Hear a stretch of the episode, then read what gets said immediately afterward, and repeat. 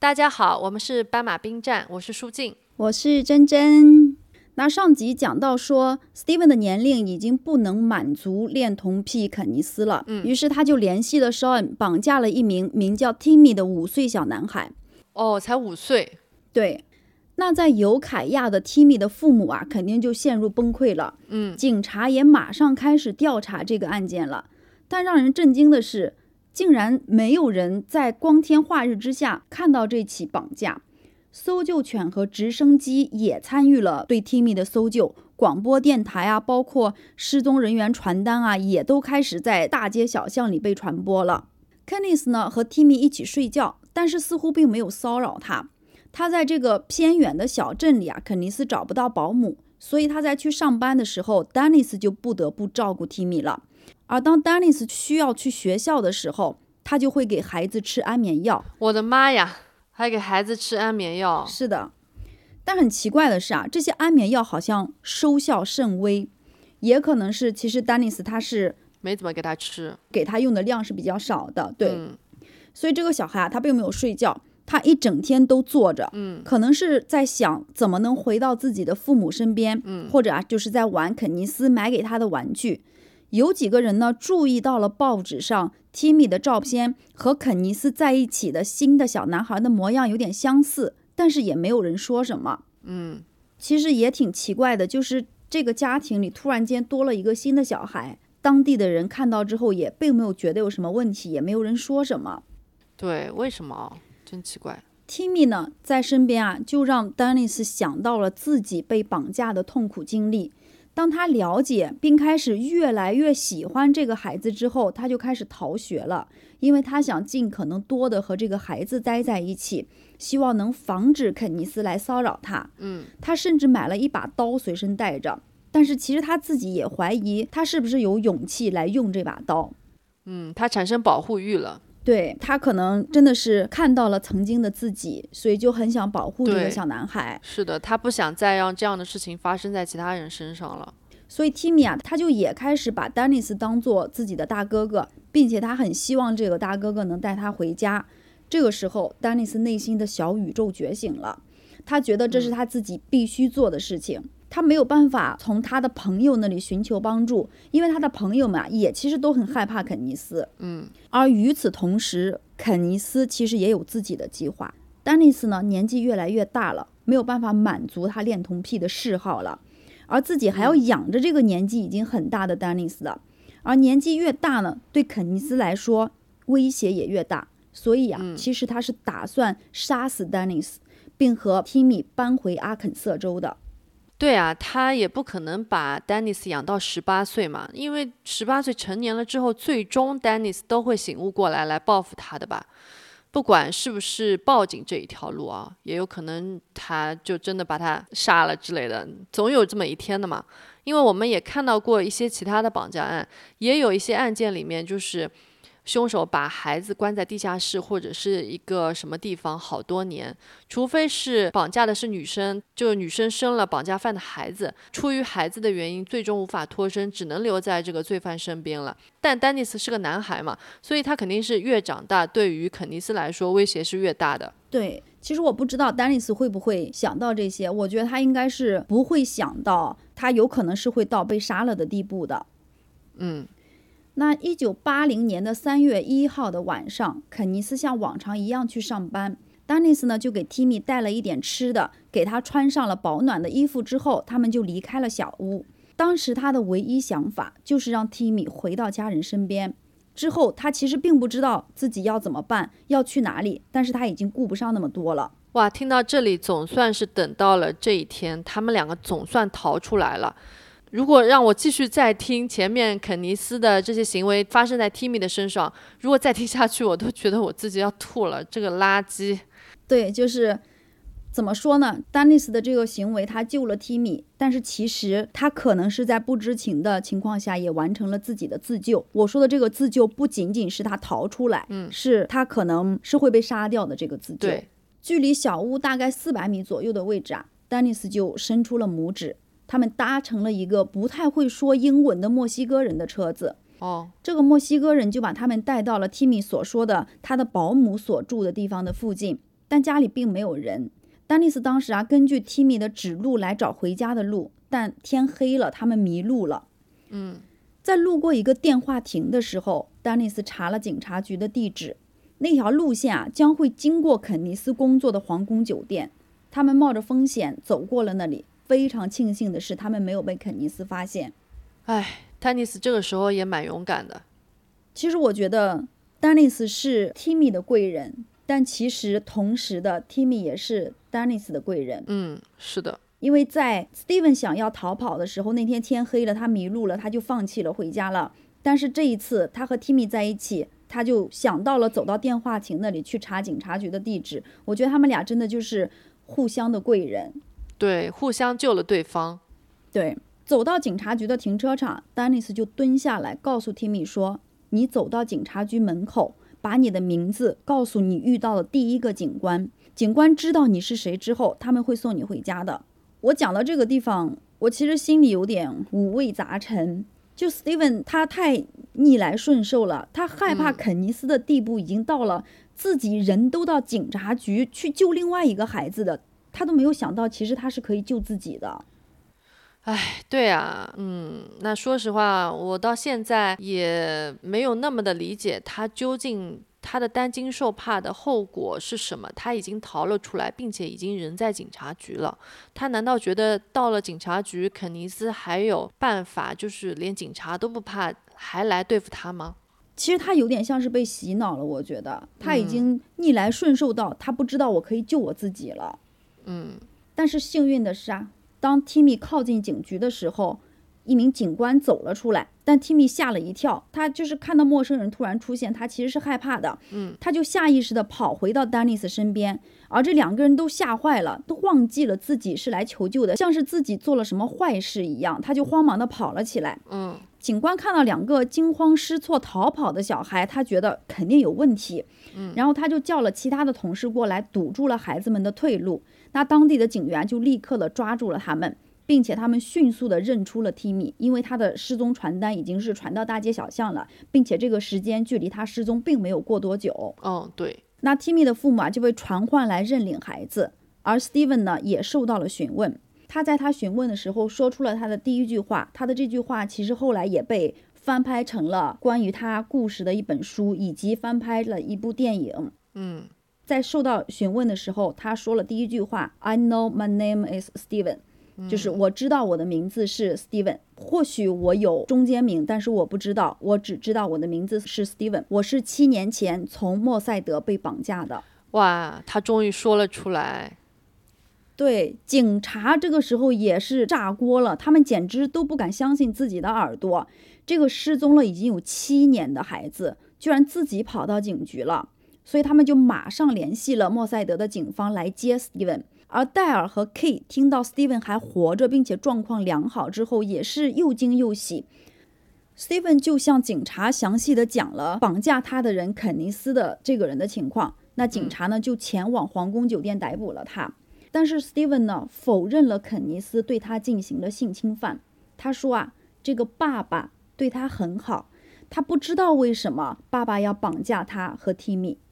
嗯，这说到这里，我还是不敢说。对我还是能理解他，他一开始还是不敢说的，但他确实到了警局，觉得哎，我确实有可能可以回家了，但是还是不敢说出这些年发生在他身上的这么多的创伤。嗯，一下子要他说出来，确实有点难以启齿的。嗯，因为他像我们前面说的，他很有可能有 PTSD 了。对，那起码他可以说自己就是 Steven，那这个已经是一个很大的成功了，对他来说。对警察来说，他们就知道哦，原来这是一个失踪了七年的孩子了。对，但尽管 Steven 坚称自己是没有受到性虐待了，但是警方对 Steven 的证词其实是持怀疑态度的。就像我们前面说的，因为肯尼斯有太多太多的性犯罪记录了。嗯，经过警方对 Steven 第二次询问，他告诉了警方，还有另外一个男人参与了他的绑架，他叫 Murphy。妈呀，他在优胜美地公园工作。这个墨菲，对，后来呢，Irvin Edward Murphy 就被捕了。他太傻了，他莫名其妙把自己卷入了这一起案件里面。他可能根本好多年过去了，这都自己真的不知道当年自己做了什么。哎，那到四月的时候啊，Steven 的父母带着他去看望了他拯救的小孩 Timmy，也去看了 Steven 在康普切的朋友。后来 Steven 返回了莫塞德的学校，但是你知道，其实这对 Steven 来说太难了。对，因为同学们都开始纷纷的猜测他和肯尼斯关系的本质，然后也开始的恶意的叫他同性恋，嗯，并且也会反复的问他：“你为什么不逃离肯尼斯啊？”对啊，那当时我们又要再提到，肯定大家对同性恋是很歧视的，这真的对他来说是二次的伤害了。是，而且虽然我们也和他的同学们有一样的疑问，应该大家都会想问他这个问题：你为什么不逃离肯尼斯呢？嗯，但是这样直接去问他，完全不考虑他的感受，只会对他造成二次伤害的。是的，我想他也是没有办法面对，也没有办法去讲他和肯尼斯的关系，真的是对他来说挺难的。嗯，对。那随着调查的深入啊，警方发现了肯尼斯为 Steven 拍摄的裸照，Steven 呢就也承认了肯尼斯对自己的性侵犯。他说啊，自从绑架以来，性侵犯不是一次，不是两次，而是无数次。嗯。而加州呢，对性侵犯的起诉时效为三年。什么？所以他已经离开加州多长时间了？这也就是意味着他们其实是无法起诉发生在莫塞德的性侵犯了。而一九七七年到一九八零年，这些性侵事件呢，需要在他当时的所在地，也就是门多西诺县提出诉讼的。哦，当局啊，决定不再继续受理这些指控了。因为如果还要去做这些指控的话，Steven 就不得不再次去因为这些指控而去作证。但是 Steven 就是他不想再面对这些了。唉，听到这里，嗯，我理解 Steven 啊，他肯定是再也不想见到肯尼斯了，因为他又害怕，然后也不想去回忆起当时发生的那些可怕的过去嘛。因为提起诉讼就意味着他要不仅要面对肯尼斯，而且还要不断的回忆起当时发生的那些可怕的事情。不过这个恋童癖居然没有被指控，我真的是听到这里我真的受不了了。嗯，你继续说。其实我看到很多就是在这个年代的案件，很多被性侵不只是像这样的同性之间的，也有呃异性的这种性侵。对他们其实有很多也是会到后面，他们就决定不再去做这个诉讼了，因为他就是不想去面对这些事情了。而且在那个年代，他可能觉得这是一件让人丢脸的事情。对。那说完性侵呢，还有他的绑架，但是绑架也是有三年的时效啊。但是呢，莫塞德地方检察院说服了大陪审团，因为他们说这个绑架它不仅仅意味着绑架，它还涵盖了 Steven 极大可能继续被囚禁的情况。对，如果他不来救的话，不来自救，他确实是会被继续囚禁的。是的，所以他们提交了一份二级绑架起诉书。因为在加州，一级绑架必须导致受害者死亡，或者是造成了身体伤害，而加州呢，那个时候性侵犯是不被视为身体伤害的。不得不说，那个时候的法律真的很扯淡。出生在那个年代的被害者真的太惨了。对啊，就是你一级绑架，你要导致受害者死亡，一定要人没了之后才要才能算一级绑架嘛，才要对他做出比较重的判罚嘛，其实是很不合理的。那个年代的犯罪成本确实是挺低的。在一九八一年六月八日，肯尼斯绑架 Timothy Watt 的审判在门多西诺县开始了。协助绑架的 Sean 因犯有非法监禁罪，此时也已经在少年法庭了。当时呢，警方称，如果你愿意作为证人，也就是污点证人，嗯，来指定肯尼斯，那他协助绑架 Timmy 的案件就会被豁免。当然，所以 Sean 就同意了去做污点证人。嗯，所以陪审团用了不到两个小时的时间就判定了肯尼斯有罪，他被判处了七年徒刑，这是二级绑架罪的最高刑期了。把 Steven 囚禁了这么久，竟然就只判了七年，实在是太短了。而且他七年之后，他竟然就可以出来了，这个恋童癖。那 Steven 这里，同年的十二月一日，肯尼斯和 Murphy 因绑架 Steven 在莫塞德受审。在庭审上，Steven 详细的讲了自己所遭受的这些性虐待。那肯尼斯啊和 Murphy 就被判罚有二级绑架罪和共谋绑架罪。肯尼斯呢再次被判处了最高的七年徒刑。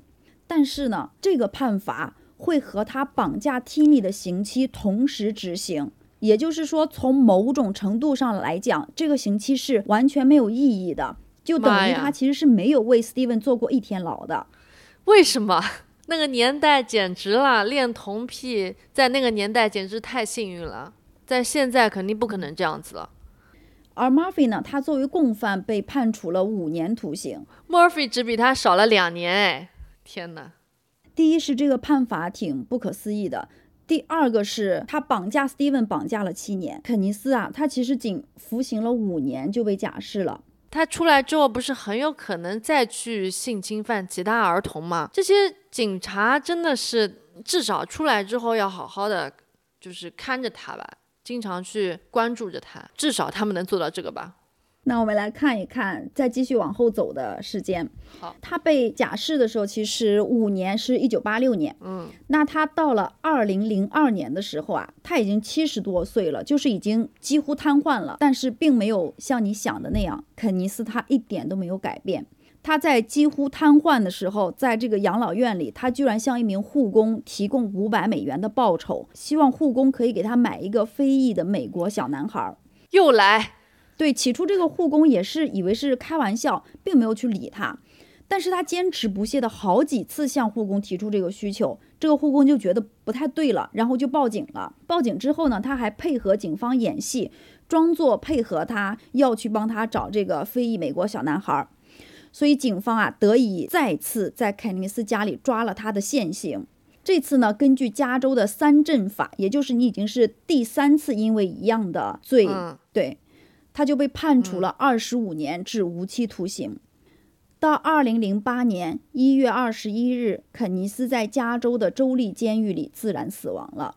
这个判了二十五年，我觉得才是合理的嘛。这个人我真的是无力吐槽了，就是坏人老了就成了老坏人，就死性不改。他只不过就是没有能力作案了，而且很容易就被发现了嘛。唉，总算他是死在了监狱里面，这还差不多。要不然我真的是要快气死了。对，但是也挺让人生气的。他还是并没有，就是你很生气，你囚禁了这个小男孩，囚禁了七年，自己实际上做的刑期连七年都没有，就真的是很让人生气。对哦，他绑架了 Steven 都七年了，他连在牢里面坐七年都没有，这个混蛋太让他好过了，他这一辈子。嗯，那这个案子讲到这里啊，就基本上结束了。但是呢，哎呀，我确实是。忍不住要叹口气，因为我们大部分人都喜欢看 happy ending，尤其是这种有这样的恶人的时候，你就特别希望有一个 happy ending，有一个圆满的结局。但是很多真实的事情，它并不是以圆满幸福结尾的。我非常不想讲后面的事情，但是它确实真实的发生了。在一九八零年三月十四日的时候，Steven 在接受《早安美国》的采访的时候表示：“能回来太好了，我的父母啊，相貌上没有什么改变，嗯，可我的兄弟姐妹们。”他改变了太多了，因为小孩子的变化其实是很大的。对，他说啊，我没有认出他们中的任何一个人。而在被绑架的这七年里，我们可以知道，肯尼斯其实是基本上不管这个孩子的。对，他可以抽烟，可以喝酒，可以抽大麻，他可以想做什么就做什么。一九八四年的时候，他就告诉《新闻周刊》的记者说：“我回来的时候已经是一个成年人了，但因为他是七岁的时候就被带走了，所以他回家之后其实。”他的父母可能也不是能那么快的转变过来的，嗯，他的父母还是会把他当成七岁的小孩，嗯，父母就不断的给他立规矩，希望 Steven 能按照他们想要的那个样子长大。对，后来发现就是真的很难，之后他的父母也放弃了，Steven 就说：“我的爸爸他不再拥抱我了。”我想这七年里啊，也改变了他。Steven 就觉得说一切都变了，有时候我会责怪我自己。我不知道我是否应该回家。如果我不回家的话，是不是大家都会过得更好？真的很让我难过这段话。没错，就是七年，你对，就是你七年回来了之后，你发现一切都物是人非了。嗯，就你幻想中的那些美好的泡泡，你回来之后，这些泡泡一个一个、一个一个的都在碎掉，其实挺难过的。对，而且他已经十几岁了嘛，所以已经是青春期的孩子了，很多事情就是。他的一些习惯啊、行为模式啊都已经定型了，所以家长确实，嗯，挺难改变他了。然后对家长也发现回来这个孩子不是我们想象中的孩子了。对 Steven 来说也是，嗯他已经过了七年那样的生活了，你再让他回来那么快的转变，确实也是很难的。Steven 的妹妹啊，也告诉《路易斯邮报》的人说，我哥哥的情况其实非常糟糕，但是他从来都没有得到过任何的心理咨询，因为我爸爸说他不需要任何咨询。他是天底下最需要接受心理咨询的人吧？哎，算了，这是八十年代，可能当时心理咨询不是那么的为大家所接受吧。而且他是一个小地方的人嘛，所以也也算可以理解吧。嗯，在那个年代，可能心理咨询是个跟同性恋一样会被人诟病的事情。做心理咨询，就像你得了什么不可告人的病症了一样，但确实是你嗯就是有精神病了，你就是精神上出问题了。所以呢，Steven 他其实是根本没有办法跟同龄人打交道的，他感觉自己在学业上也是各种阻碍，他就开始酗酒啊、吸毒啊，然后他还会对发生在自己身上的事情开着很不恰当的玩笑，嗯，很压抑自己对这些事情的真实感受。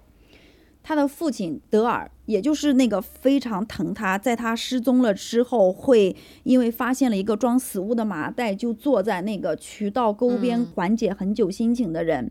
嗯，但是呢，他的父亲也忍受不了如今这个离经叛道的 Steven 了。他的父亲把他踢出了家门，他自此再也没有跟他的父亲和解过。他就开始辍学打零工。嗯，在一九八五年的时候，他二十岁，他和十七岁的 Judy Edmond 结婚了。嗯，并且生育了两个孩子 Ashley 和 Steven Jr. 嗯他的妻子朱莉说，Steven 仍然在某种程度上，就是为这些发生的事情在责怪他自己。嗯，就觉得他被带走是他的错，他回来也是他的错。但是现在他终于可以稍微的平静一点了。哎，天呐，我无法想象当时很小的 Steven 在肯尼斯手中这么多年，他承受的恐惧和痛苦。但是最终他还是结婚了，有一个爱他的老婆吧，还生了两个孩子。这整一件事情本身就非常让人难以置信，而且他也从来都没有得到过任何帮助来应对这些他所遭受的恐怖的暴行。哎，他的妻子一定是一位很勇敢、很不可思议的女人吧？对，很有爱的女人。我也觉得，嗯，也挺感谢他给 Steven 的爱的，至少让他能也能感觉到就是被爱，然后有一段比较正常的关系。嗯、至少这是一个在这个故事里面目前来说听到挺正向的一个段落了。是的，可能是贯穿在整个案件里面让人听到的唯一一个为 Steven 感到开心的事情了。嗯，对，就是唯一的好事发生在他的身上。而 Steven 啊，为了防止同样的事情再次发生，他开始与寻找失踪儿童的这种团体合作，与孩子们讨论陌生人的危险，不要和陌生人说话，不要上陌生人的车，并且他还帮助制作了。在一九八九年，根据他的绑架事件制作的一部迷你电视剧《I Know My First Name Is Steven》，我知道我的名字是 Steven。在整个录制过程中，他从来没有对记者说过不。这个迷你剧啊，也获得了四项艾美奖的提名。但是在一九八九年的九月十六日，就在这个艾美奖颁奖典礼的前一天晚上，他在必胜客下班。驾驶摩托车回家的时候，他的摩托车和停在他前面的一辆汽车相撞了。哇 Steven 在这场车祸中不幸丧生了，那一年他才二十四岁。哇，才二十四岁啊！这个他真的太可怜了，这一生从七岁到十四岁都活在了肯尼斯的控制之下，嗯，然后十四岁到二十岁呢，活在了之前被肯尼斯笼罩的这个阴影之下。他好不容易才开始平静下来。才慢慢的刚刚开始自救起来，往好的方向发展了，还和 Judy 结婚了，就这样被轻易的被车祸夺去了生命，哎，命运啊，实在是对他太不公平了。他这一辈子就没过过什么太多的好日子，这么恶心的那个恋童癖肯尼斯，竟然能活到七十多岁，我的妈呀，命运实在是太不公平了。我在整理这个资料的时候，真的是一度让我觉得太难过了，就这个小孩子怎么能这么惨呢？嗯，对，然而，这个肇事司机啊，就是他逃逸被捕后，仅仅获得了三个月的刑期。对于这个刑期呢，一说是因为 Steven 是无证驾驶在先的，还有一个非官方，也就是没有得到证实的说法是，这个司机可能是动了一些嗯懂得都懂的手段来减轻了自己的刑期。哦，天哪，嗯，被 Steven 救下来的小男孩 Timmy，他当上了洛杉矶警局的副局长。哇哦，他和 Steven 一样，会给孩子们讲自己被拐的经历，教育孩子们要提高警惕。很不幸的是，他也在2010年的四月死于了急性肺栓塞，年仅35岁。哇，真的太可惜了。所以在2010年，Steven 和 Timmy 都去世了之后，莫塞德就在公园里给两个孩子竖起了两座雕像。嗯，那其实 Steven 的故事到这里就结束了。我们回到上期结尾说到的问题，就是很多人都会想到，其实 Steven 是相对自由的，他可以出去，甚至可以去上学，可以自己走到警察厅。那他为什么不逃跑、不求助呢？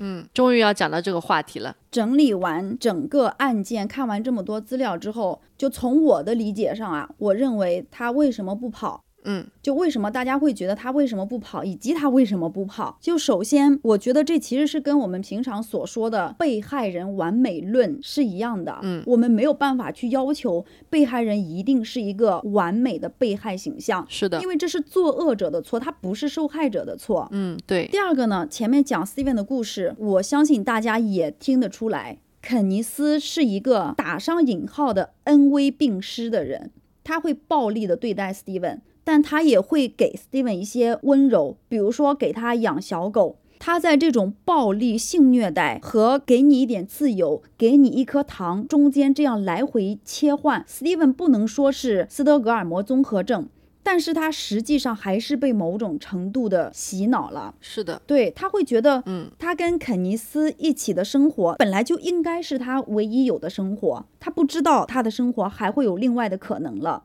对，那个时候肯尼斯不是说他爸妈不要他了吗？对，这个也是其中的一个原因。嗯，第三个啊，我觉得肯尼斯的暴力也是让 Steven 非常害怕的。Steven 曾经也说过，只要肯尼斯发脾气，不管他是在对谁发脾气，一种无处不在的恐惧感就会包围我。嗯，出于这种害怕，我觉得这也是为什么 Steven 会那么的逆来顺受。嗯 Steven 就选择了顺从，他不去惹肯尼斯生气，嗯因为他不想承受那种恐惧。第四个，我觉得就是像你刚刚讲的，肯尼斯在刚带他走的时候就告诉他，你的家里人不想要你了。嗯，而那个时候刚跟爸爸吵了好几天的 Steven，也有可能是真的把这句话记在心里了，毕竟他刚跟爸爸吵过架，对，还被打。他可能就觉得爸爸妈妈可能是真的不想要我了。嗯以及他刚刚被带走的时候，七岁，他不会使用手机，嗯，唯一能跟他说话的就是那个傻傻的 Murphy，也帮不了他什么。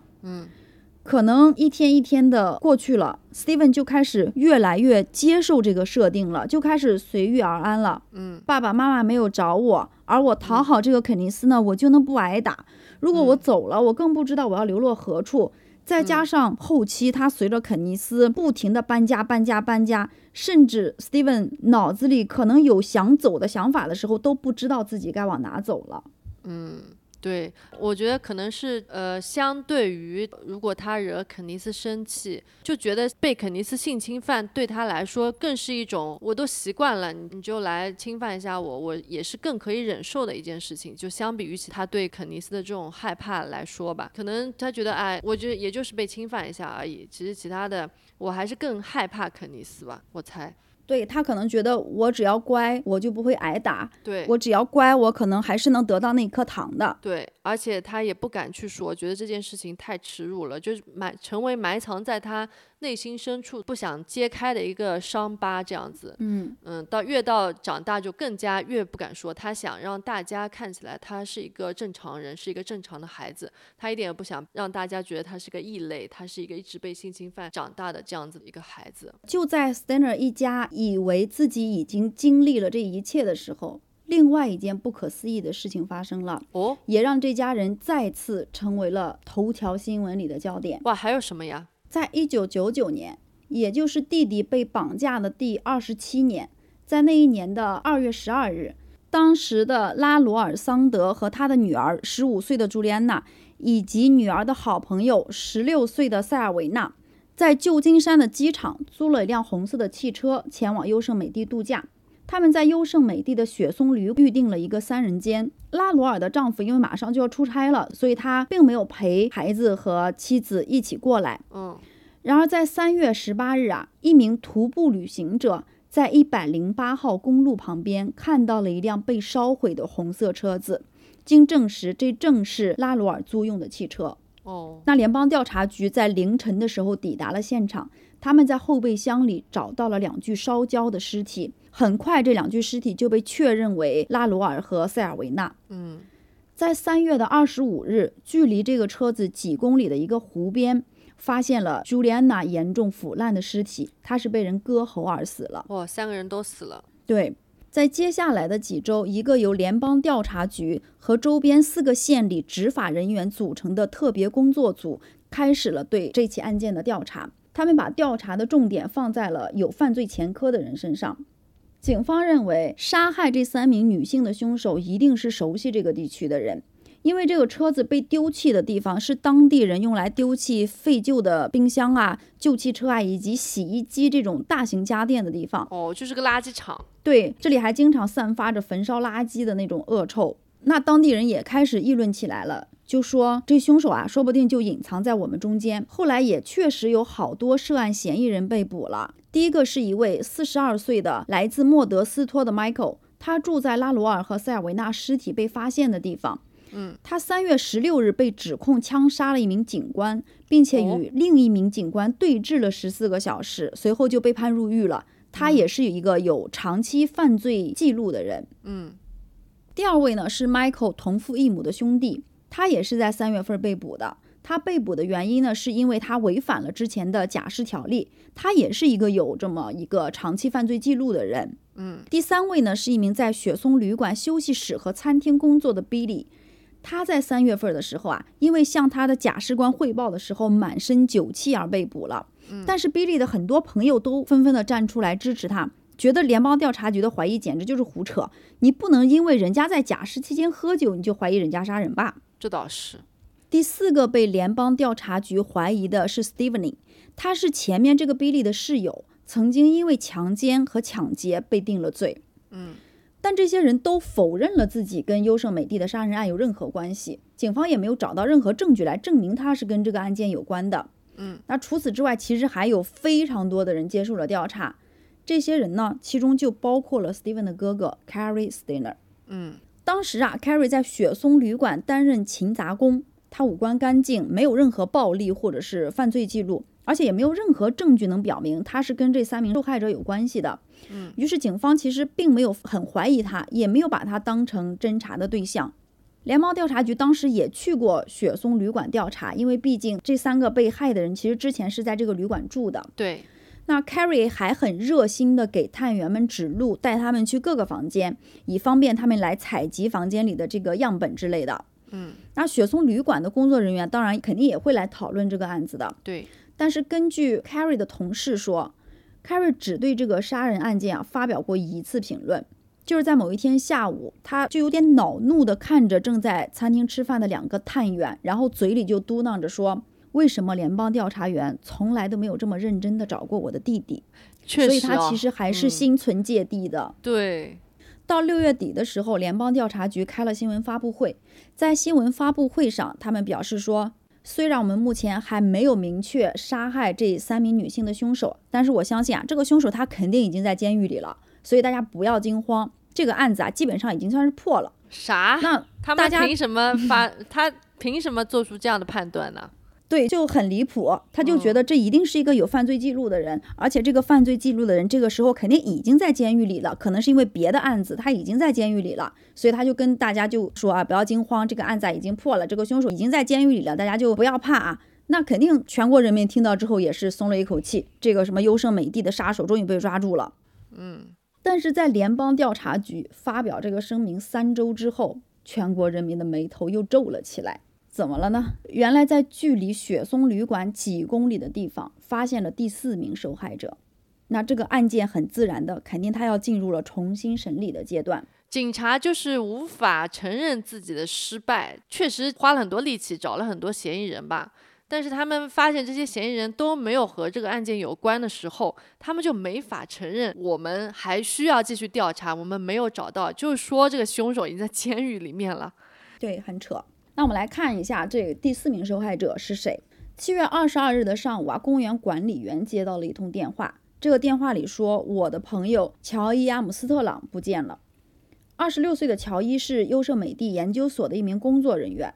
后来呢，他的尸体就在这个公园的一个露营地被找到了，他的头被切了下来。阿姆斯特朗的死亡就又重新的唤醒了人们对这个公园的恐惧。在他尸体被发现的第二天，优胜美地公园一片寂静，连一个游客都没有。那这几个人的被害的手法倒是都不一样啊，前面两个人是被烧死的，对，这个乔伊是被砍头了。对，然后还有一个朱莉安娜是被割喉的。对，嗯不像通常的连环杀人犯，他们犯案都是统一的一个手法哈。嗯，所以在阿姆斯特朗的尸体被发现之后啊，Carrie 就再次被带去接受审问了。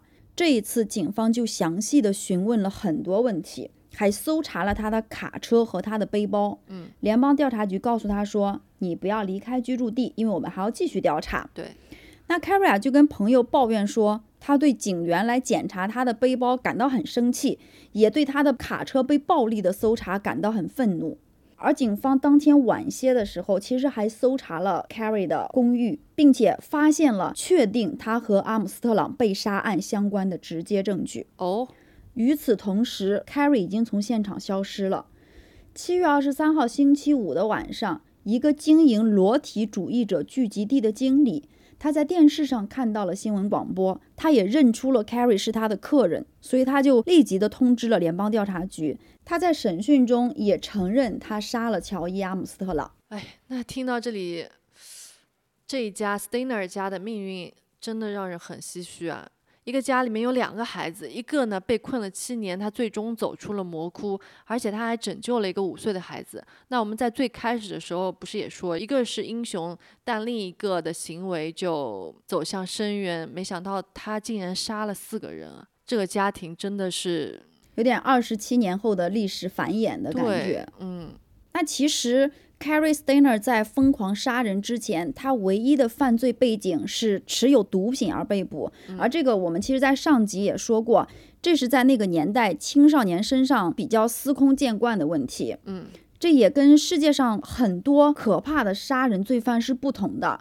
虽然说 Steiner 没有太多的触犯法律，但是啊，他整个人的故事也是充满了不可思议的。嗯或者是说他的这个家族简直让人有点不可思议。哦，接下来我们来看一看 Carrie Steiner 和他家里成员的故事。好，Carrie 三岁的时候被诊断患有拔毛症，哈，他就开始接受药物治疗。对，就是会不自主的去拔掉自己身上的毛发。我靠，这多痛啊！是的呀，所以是是一种是一种病啊。对。那进入青少年之后啊，Carrie 成为了一名狂热而且很出色的户外运动爱好者。嗯高中的时候，他还为高中的校报《Statesman》担任了漫画师，他表现得非常有前途，同学们都以为他将来会做一个专业的漫画师。嗯他的漫画在学校也被选上了最佳创意奖。嗯但是除了这些之外，Carrie Steiner 在大家眼里啊，也是一个害羞自卑的人。而且他的这个拔毛症就使得他的头发很稀疏，也导致他受到了一些校园的霸凌。他就一直不得不戴着他那个棒球帽，因为他不想让大家看到就是他比较稀疏的头发。我的妈，他就是一直不停的拔自己的头发呀。这个，嗯，我也看过有纪录片里面，包括他弟弟回家的时候，他出镜的照片啊，他都是戴着帽子的。他唯一没有戴帽子的时候，就是被捕后的囚犯的照片了。这个这这个病确实现在听起来还蛮蛮少见的，但肯定是很痛苦的。哎，我刚想说，那我好像有这么一个同事，他没有拔头发，但是他经常在拔自己的胡子。哦，对我还问过他，我说你为什么拔胡子啊？你不刮胡子，你把它拔了多疼啊？嗯他说不疼啊，就是他会觉得拔掉那一下疼，他很爽的，哦他就经常坐在我对面拔胡子，但是他倒没有拔头发。对，我觉得拔胡子还稍微能理解一点，因为拔头发不仅是痛，而且拔头发还会影响各种就是自己的外观啊什么。一般人都是很在意头发的嘛，对吧？对真正上升到拔头发，一定是个病了，也是病。也是病，都是病。这个得这个病的人虽然稀少，但是好困扰。嗯，哎插科打诨一句。嗯不知道如果他生活在我们这个人均头发没多少的年代，不知道会不会感觉好一点啊？不过在美国也有很多人秃顶嘛，所以他自己 对拔了自己的头发。不过在读书的时候就头发稀少，一定是会被很多人嘲笑的。是的，而且 Carrie 也不知道是说破罐子破摔了，还是有一些其他的原因，就也许他是有真的是有这方面的疾病的，他就开始在公共场合做一些暴露自己身体的行为，也就是我们平常所说的暴露狂。除！此之外，他还曾经在浴室里偷偷的拍他的妹妹们洗澡。嗯，不知道他的弟弟的事情有没有对他造成心理上面的一些影响，导致了他这些行为，说不定也会有啊。嗯，但是我觉得除了这些之外，他应该是有一些自己身上的疾病的，包括我后面会讲到一点他家族里其他成员的，就他可能真的是有这种家庭精神病的遗传史的。曾经也有记者在 Steven 失踪的时候试图跟他谈一谈他的弟弟，但是 Carrie 明确的表示我不想谈这件事情。嗯，在一九八零年三月二日，Carrie 和朋友们从优胜美地的露营地回来，他听到广播说十四岁的 Steven 已经逃脱了，将于下午抵达莫塞德。Carrie 后来告诉记者说，他激动的差点把车开到河里去。那天 Steven 到家就受到了英雄般的待遇。他也搬进了 Carrie 的房间，和他共用一个卧室。但是没想到，七年后回归家庭的 Steven 并没有给这个家庭带来欢乐。Carrie 对弟弟回家的这个欣喜很快就消失了。他说：“我弟弟成了名人，全国的报纸和电视都在报道。我们每天家里都被堵得水泄不通，还有人要帮他出书、拍电视剧。他也收到了各种礼物、各种衣服，以及得到了这个世界的关注。哦，但是我就被放在了最后，也就是 Carrie，、嗯他自己就感觉他被放到了最后，以及弟弟失踪的时候，爸爸为他难过，也完全忘记了还有我。哦我觉得生活变了。嗯对，他说弟弟回来之后，大家的关注也更多的放在了他身上，而我就变成了一个透明人。嗯，那 Carrie 也逐渐的放弃了自己所有的野心，什么漫画师啊，他都已经不想了。他只想待在房间里抽大麻，和小伙伴们去山上露营。Steven 的这个绑架真的对他们家造成了好大的影响。就自从他被绑架之后，他爸爸和他的妈妈就对于这件事情的关注点，可能就忽略了家里面其他的孩子。是的，然后等 Steven 回来之后呢，也一样对他们家造成了另外一种，嗯，说好也还有不好的影响。嗯唉，这整个他们家族真的是太可怜了。嗯，但是我相信他弟弟被绑架的这个事件是对他有点影响的，但是我觉得不至于是他做这些所有事情的根源。对，那肯定就是他杀人这个肯定不能说只是因为他家里的原因而造成他杀人，杀人毕竟还是他之后可能行为偏差啊怎么样的才会杀人的，不能把家里面小时候遭受到的任何悲惨的经历当成他之后杀人这样的行为的一个借口。对。Carrie 被捕后，其实也是一直声称他的弟弟 Steven 被绑架等等这一系列事件，包括他回来之后又拍什么电视剧，又怎么样把他变成了透明人等等的这一系列事件，他也说是这些导致了他的杀人行为。但是负责审讯他的联邦调查员 Jeffrey Rink，他发表了一本书《In the Name of the Children》。以儿童之名中，他讲述了 Steiner 在审讯室认罪后发生的事情。嗯，对，我们来看一看发生了什么。他在审讯室中不仅承认他杀害了乔伊·阿姆斯特朗，包括前面的拉罗尔、朱莉安娜和塞尔维纳也是他杀的。但是啊，他说，如果你想让我在法庭上认罪的话，我有一个附加条件。他当时啊，语气很含糊，吐字也不清楚，好像是让自己的要求看上去就听起来不是那么奇怪一样。但是最后他还是嗯步入了正题。他说：“I'd like to see pictures of little girls。”我想看一些小女孩的照片。对，就很不可思议。他也是个恋童癖啊。哎，当时的探员跟你的反应一样，就难以置信。他就又重复了一遍说：“你知道我的意思的，就是那些小女孩的照片和视频。妈呀！当然，探员们并没有满足他这个需求，并且啊，他在后期甚至想像他弟弟一样，他想去卖掉自己的故事，希望能有人也为他拍一部电影、写一本书之类的。我觉得他就是，嗯也想出名，嗯，他其实后面也有讲过说，嫉妒。对他其实有后面有讲过说，我并没有觉得 Steven 是什么样的英雄，他只是做了一个正常人都会做的事情，大家就把他这样的捧起来，所以他确实是对这个事情是有一点点心理偏差的。Carrie 后来在跟 FBI 的聊天里也说过，远在他弟弟被绑架之前，也就是家庭一切安然无恙的时候，他就对女性是有嗯暴力幻想的。在他七岁的那一年，有一次他跟妈妈一起去购物，他就无来由的幻想着向超市的收银员开火，把他们集体屠杀了。他还曾幻想把他邻居家的小女孩杀掉，埋在他的家里。他的表哥罗尼·琼斯也是他的露营伙伴，也可能是他最亲密的朋友了。他也回忆说，Carrie 经常在记事本上涂鸦，画一些裸体女孩的照片。他们俩也经常一起去莫西迪河，但当时罗尼跑过去跟女孩子们裸泳的时候，Carrie 却从来都不加入。他曾经和几个女人是有过短暂的约会的，但他似乎就是没有办法建立起来任何比较持久的关系。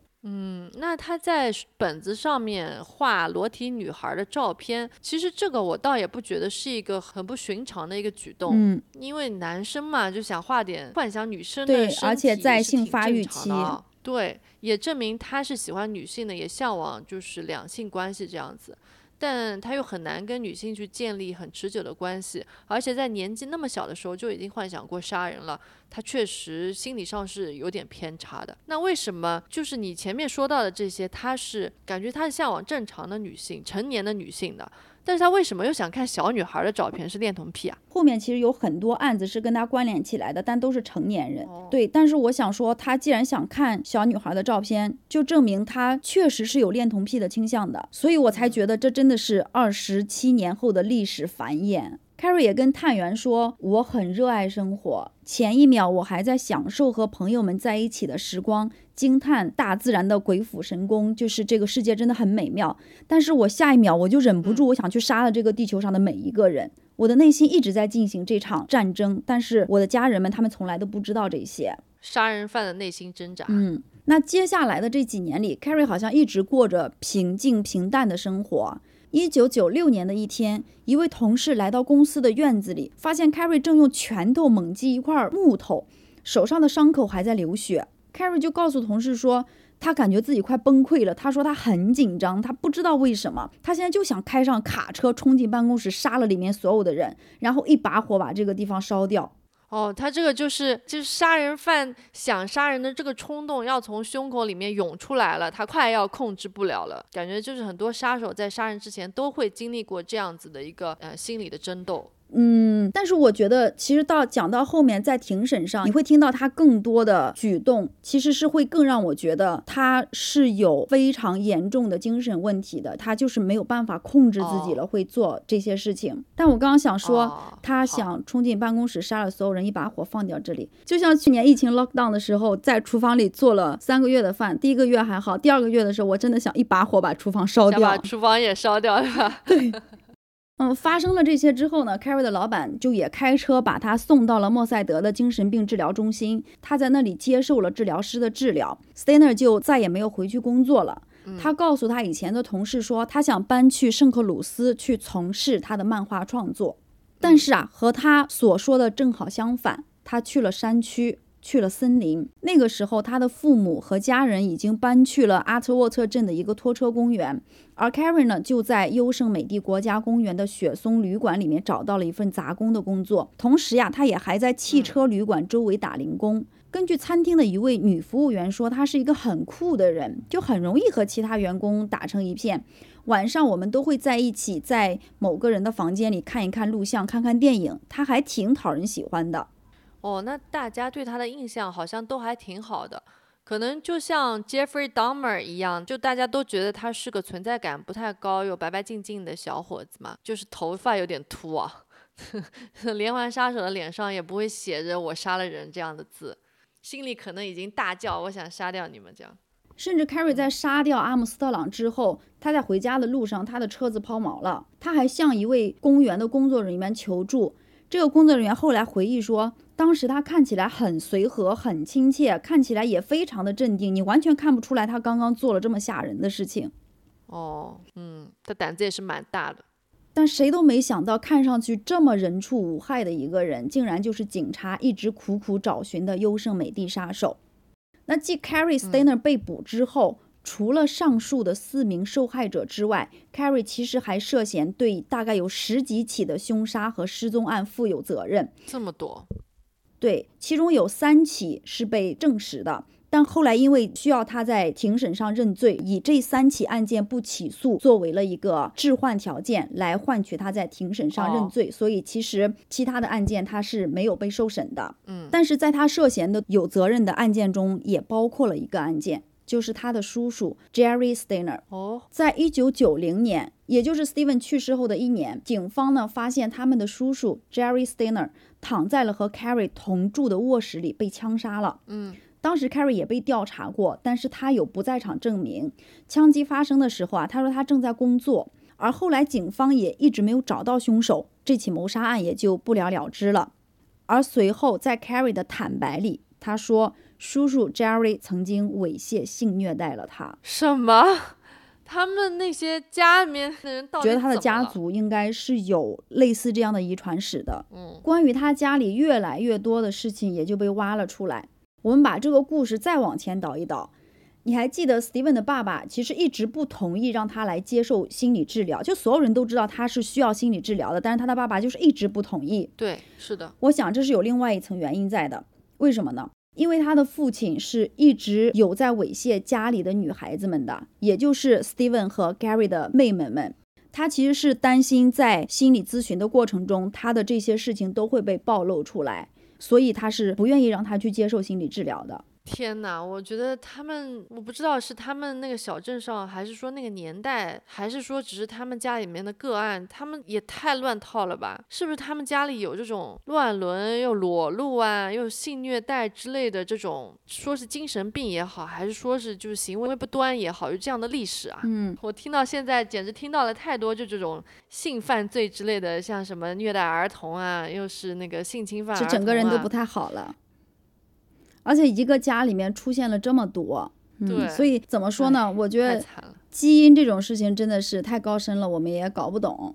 但是确实，一家里出现这么三四个性虐待、猥亵狂、杀人狂，确实是让人觉得这是不是有家族遗传史的？对啊。那当然，Carrie 的律师也抓住了这一点。他的律师声称啊，就是 Steiner 家族是有性虐待和精神疾病历史的。哦，一名著名的心理学医生何塞·阿图罗·席尔瓦博士也证明，Carrie 确实是患有严重的强迫症、嗯，轻度自闭症和性欲导错症的。哦，那在量刑的听证会上，Steiner 也突然流泪道歉，就是震惊法庭的那种突然流泪道歉。嗯，他说：“我希望我能收回我所做的事情。”但是我做不到了。我很希望我能告诉你我为什么要做这样的事情，但是甚至我自己都不了解我自己。我很抱歉，我也非常非常希望我有一个理由可以给你们，但是没有。我做的这些事情连我自己都不知道为什么。嗯，阿姆斯特朗的母亲莱利斯·阿姆斯特朗听了 Carrie 的讲话后也开始哭泣，并且事后呢，她相信 Carrie 的道歉是真诚的。嗯。然而，在二零零二年八月七日，陪审团认定他神志清醒，并被判罚是有三项预谋一级杀人罪以及一项绑架致死罪。Carrie 被判处死刑，但是 Carrie 所处的地区加利福尼亚州从来是没有执行过任何死刑的，嗯，所以目前他仍然在加利福尼亚州的圣昆廷州立监狱的死囚牢房里。讲到这里，这个家族的故事就算是结束了。这一家人的故事，我感觉就算是这种八点档都不敢这么写。我的妈呀，简直真的是，嗯，真实的事件永远比我们想象中的还要匪夷所思，还要让人难以理解。就是真的很难想象，为什么一个家里面会发生这么多的事情？又是小儿子被绑架性侵了那么多年，大儿子还杀了人，也是恋童癖，而且他们的爸爸猥亵了他的女儿们。这家人从爸爸开始到儿子。整一个命运，不光是就是大家行为不端嘛，他们的命运也都是非常让人唏嘘。就是好人都死得很早，然后坏人呢都还活着，然后或者是活了很久这样子。就包括那个今天让我听到最生气的那个坎尼斯，他竟然就只被关了七年，唉。现实中事件真的有的时候命运就是这样子，有的时候我们想要一个圆满的结局，但是事与愿违，很多时候事情都不像我们希望发生的方向这样子发生。这个案件听到现在，我就是感觉人生无常。但是很庆幸的是，我后面看了一个纪录片，是二零二二年，也就是去年刚刚上映的。嗯，它讲的就是这两个兄弟的故事，叫《Captive Audience》。嗯，分歧人生，也有叫黑白人生的。嗯，如果有兴趣，大家可以去看一下这个纪录片，我们会把它放在我们的 show notes 里面。好。虽然前面我们有提到为 Steven 拍的那个迷你剧《I Know My First Name Is Steven》，但是其实事后他们是去承认说，这个剧其实是更有电视剧的成分的，其实是有很多不真实的成分在的。嗯，这个纪录片看一下，可能心里会得到一些安慰。是 Steven 的两个孩子，算是成长的挺好的，性格都很好。他一个儿子，一个女儿。儿子还好，就是儿子把那个我的名字叫 Steven 的迷你剧看了好多遍。但是他女儿是一直到去年，也就是二零二二年，他女儿是不敢去看这个纪录片的。嗯，真的是你可以看到这两个孩子，他们还是成长的很正常的，就是非常庆幸他们没有去遗传到这些不好的基因、不好的东西。他们肯定有一个好妈妈。嗯嗯。是的，这是唯一发生在 Steven 身上最好的事情了。好，那我们今天的案件就到这里了。好，谢谢大家，我是珍珍，我是舒静，那我们下期见，拜拜。下期见，拜拜。